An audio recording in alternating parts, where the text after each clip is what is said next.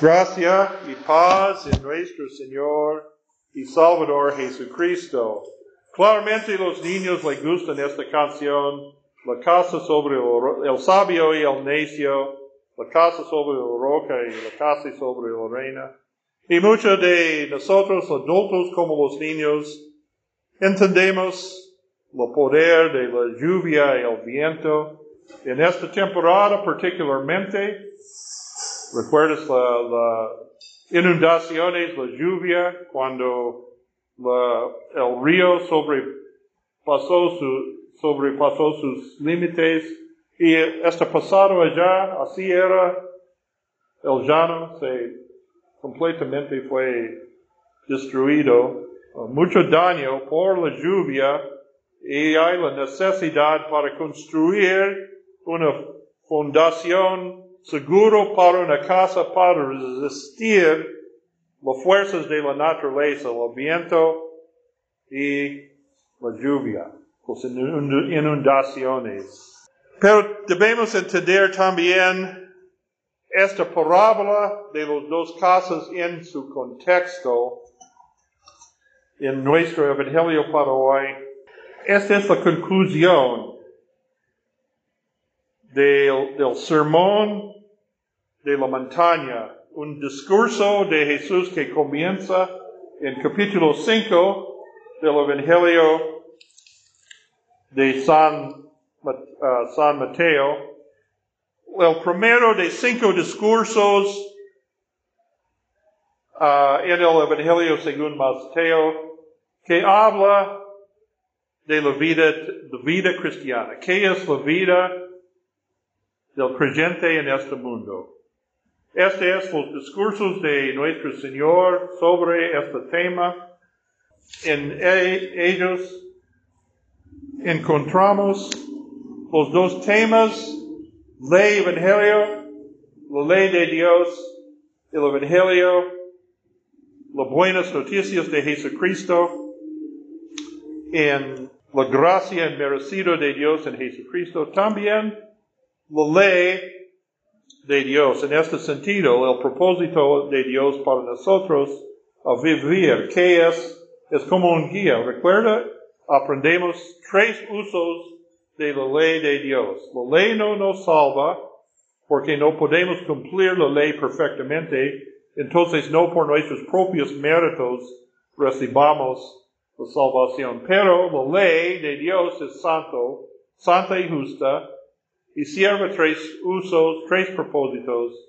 Primero, para, como un freno para restringir los hechos de los malhechores en este mundo.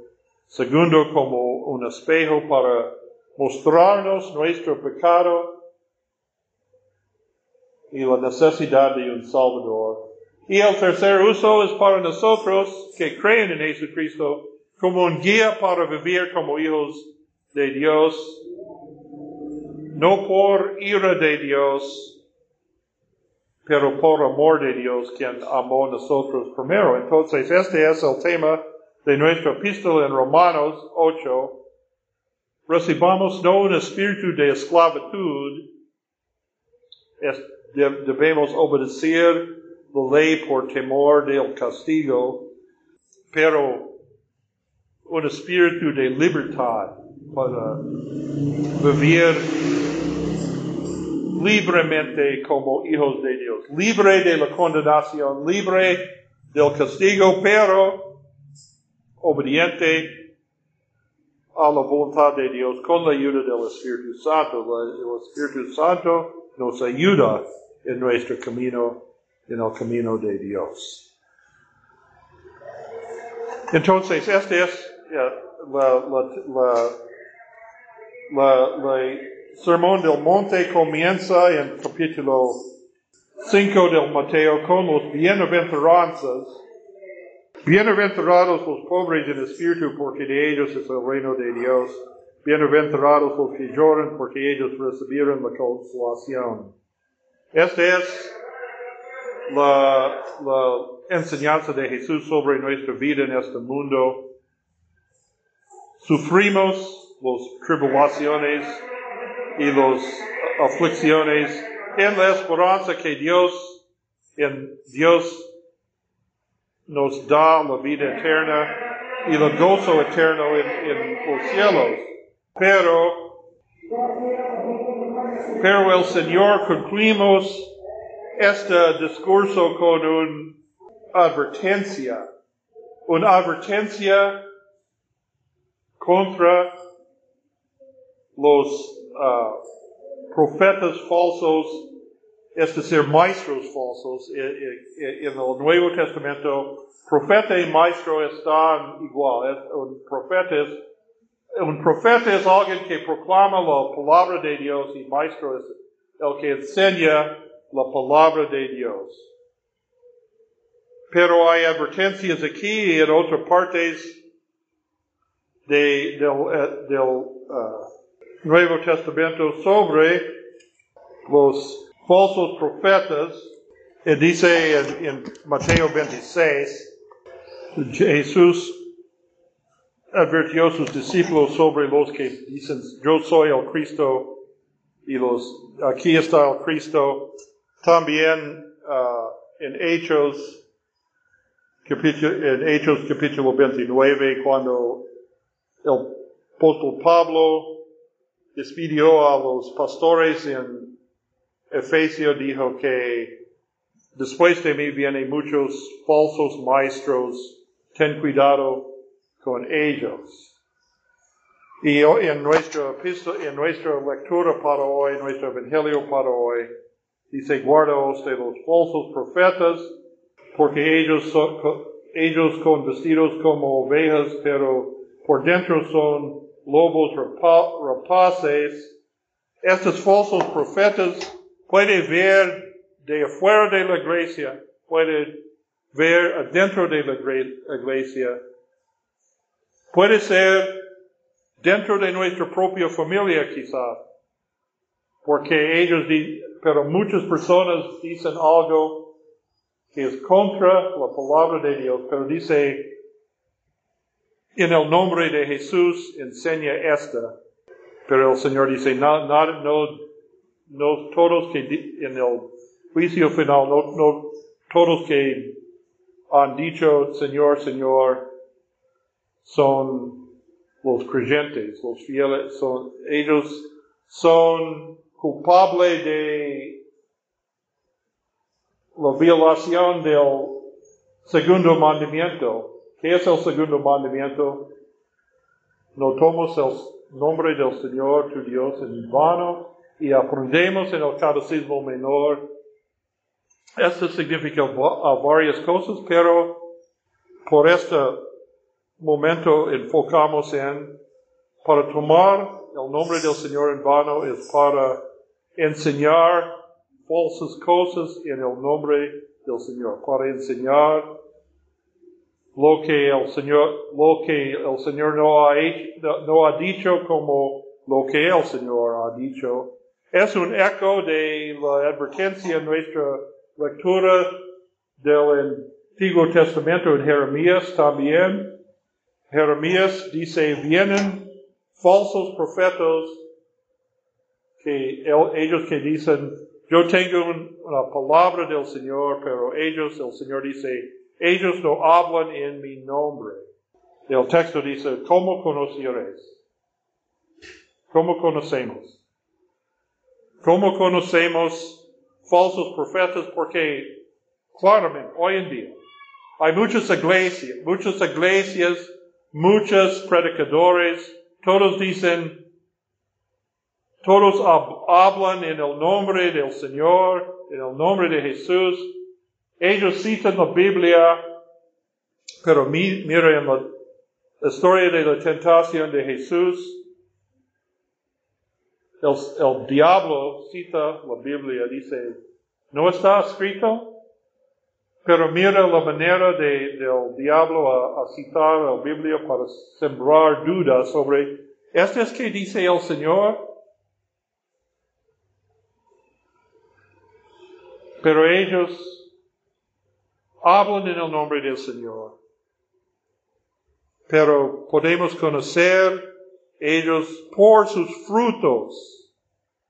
ellos no producen el frutos de la palabra de Dios.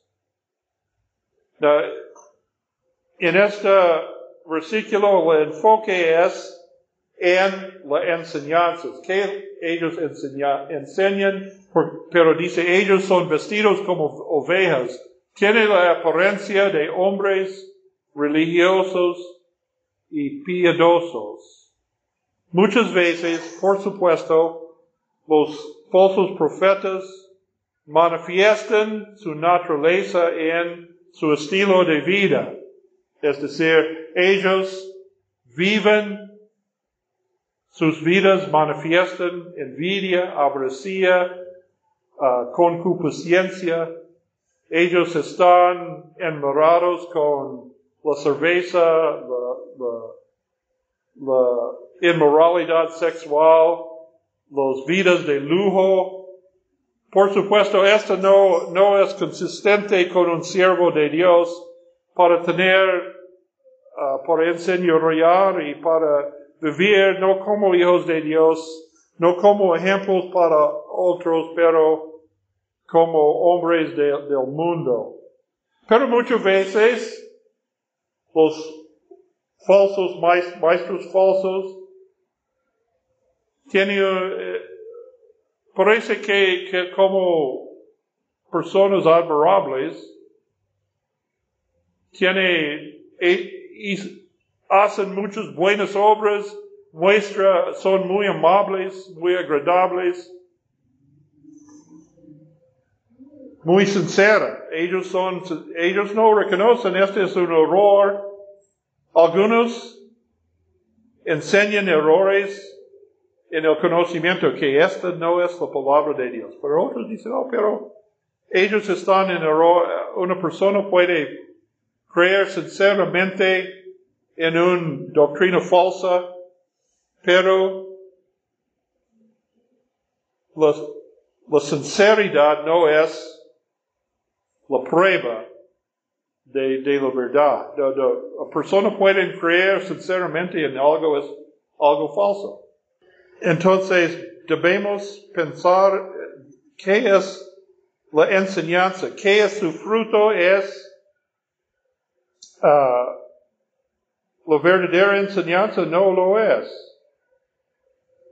Un piste es, como dice Jeremías, ellos solo predican que la gente quiere oír. Paz, prosperidad, no, no te preocupes, todo será, todo sale bien. Pero a veces la, la, la, la verdadera predicador debe decir cosas duras. No, la gente no quiere oír. La predicador debe decir, este es malo, este es pecado. Y la gente no quiere, es dura para oír, pero esta es la verdadera palabra de Dios. Si es, es basada, es, su base es en la Biblia. Pero que es claramente su palabra, si su palabra no conforme a la Biblia, si este es el fruto, este es que podemos conocer. Buscamos en la Biblia. Su enseñanza es conforme a la Biblia o no. O dice algo que la Biblia no dice por, en, el fin ellos deben os, oscurecer el evangelio, ellos deben decir, tú deben hacer algo para ganar el favor de Dios. Tú deben decir esto, tú deben, tú deben hacer esto, esto, porque el evangelio de Dios es Cristo ha hecho todo. Entonces, pero a veces enseñan algo, algunas cosas contra la, nos están en la, en la, la, la palabra de Dios, pero debemos estudiar la, la, la palabra de Dios. Comenzamos con el catecismo. El catecismo menor tiene la básica que debemos entender para ser salvos. Y hay muchas citas bíblicas. Y debemos ¿Qué debemos creer? En los diez mandamientos. el credo apostólico, el Padre Nuestro, y que enseña la Biblia sobre los sacramentos, el bautismo y la Santa Cena. Esta es la básica, pero debemos continuar en estudiar la Biblia y profundizar uh, nuestro conocimiento de la Biblia. No, no, no busca cualquier otra que oímos en la, en la radio, cualquier, cualquier persona tiene, hay un sentido oculto de la Biblia. Yo tengo la clave para entender que realmente dice la Biblia. La Biblia es claro. El sentido sencilla es que es el sentido de cada pasaje de la Biblia. A veces algunos versículos son difíciles para nosotros entender porque no, no entendemos totalmente los, el contexto histórico, pero podemos interpretar los pasajes difíciles en la Biblia por la otra, los pasajes claros en la Biblia, y tenemos un mensaje claro y consistente el mensaje que enseñamos todo que tenemos saber para ser salvo. Este es el mensaje en que debemos permanecer. Y esta advertencia, ellos son lobos, ellos pueden ser lobos por su naturaleza, por su persona, ellos pueden ser ganadores, claramente ganadores, pero ellos también, el eh, peligro del lobo no es por su propia naturaleza, pero la naturaleza de su enseñanza es peligroso porque él, puede asesinar la fe puede dirigir a la persona afuera de la fe en Jesucristo. Cada doctrina falsa puede destruir la fe si ellos permanecen en, en la doctrina falsa. Entonces son lobos si ellos creen en su enseñanza o no creen en su enseñanza. Son lobos rapaces porque ellos pueden matar la fe por su enseñanza. Ellos pueden matar la fe por sus acciones, si ellos no, su vida no, no conforme a la palabra de Dios. Pero nosotros entonces es, es un, esta es una advertencia a los que predican la palabra de Dios. Nosotros que predican la palabra de Dios deben predicar la palabra de Dios y no nuestras propias ideas. Y Dios, tenemos que dar cuenta a Dios por cada uno de ustedes. Este es nosotros pecadores. Debemos dar cuenta a Dios por nuestra uh, predicación. ¿Qué fue la impacto de su predicación, ¿qué, qué haces? ¿Qué, ¿Qué haces? Pero para los que escuchan, esta es una advertencia también, que no escuchen cualquier persona, dicen, esta es la palabra de Dios. Busca a la verdadera palabra de Dios y evita los profetas falsos. Entonces, el Señor dice, esta es la parábola, o primero habla de los árboles, no busca a frutos buenos de los árboles, los árboles malos producen frutos malos, busca a sus frutos, sus enseñanzas y otras cosas. Pero finalmente tenemos la palabra de los dos casos. Los que oyen mis palabras y lo hacen, construye su casa sobre qué? La roca La roca es la palabra de Dios. La palabra es de Cristo. Muchas personas dicen, oh, yo, yo conozco a Cristo. ¿Cómo conocemos a Cristo? ¿Dónde oímos la voz de Cristo?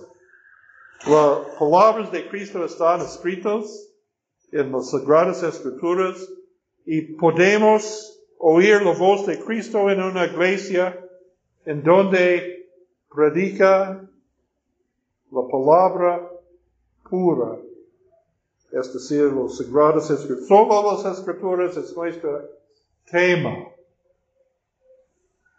Y debemos juzgar las palabras del predicador por las palabras de Cristo.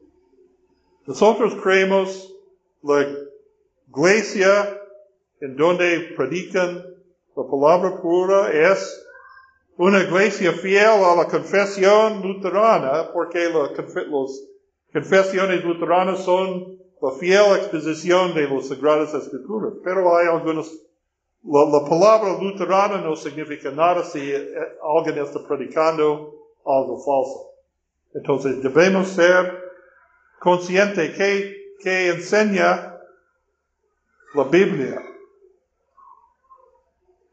Y debemos juzgar cada sermón, cada enseñanza por la palabra de Dios. Esta es nuestra fundación, porque este es Cristo. La fundación es las palabras de Cristo, es la roca. Y sobrevivirá las lluvias y el viento. En un sentido, esta palabra habla de los pruebas y aflicciones de esta vida. De, viene tormentas, tormentas en esta vida, tormentas físicas, tormentas espirituales en este mundo. Si estamos basados en la roca, la palabra de Cristo, mantengamos firmes, estamos firmes como individuos, como individuos cristianos, en nuestras familias, en la casa, cuando la familia está en la palabra de Dios, también en nuestras iglesias, la roca, la fundación debe ser la palabra de Cristo.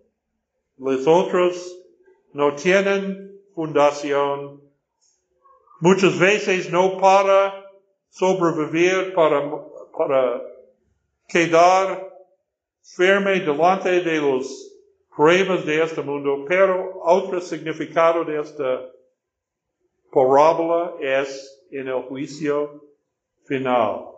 Que es, este nos señalaba al juicio final cuando Cristo venga en gloria si permanecemos en la fe hasta el juicio final, podemos quedar hasta, podemos parar delante de Dios en el juicio final. Pero vosotros, este es un día de destrucción. Pero para nosotros, el Señor concluye, este discurso con la esperanza segura si permanecemos en su palabra, es como tenemos una casa sobre la roca, podemos quedar hasta el fin y recibamos la vida eterna con Cristo.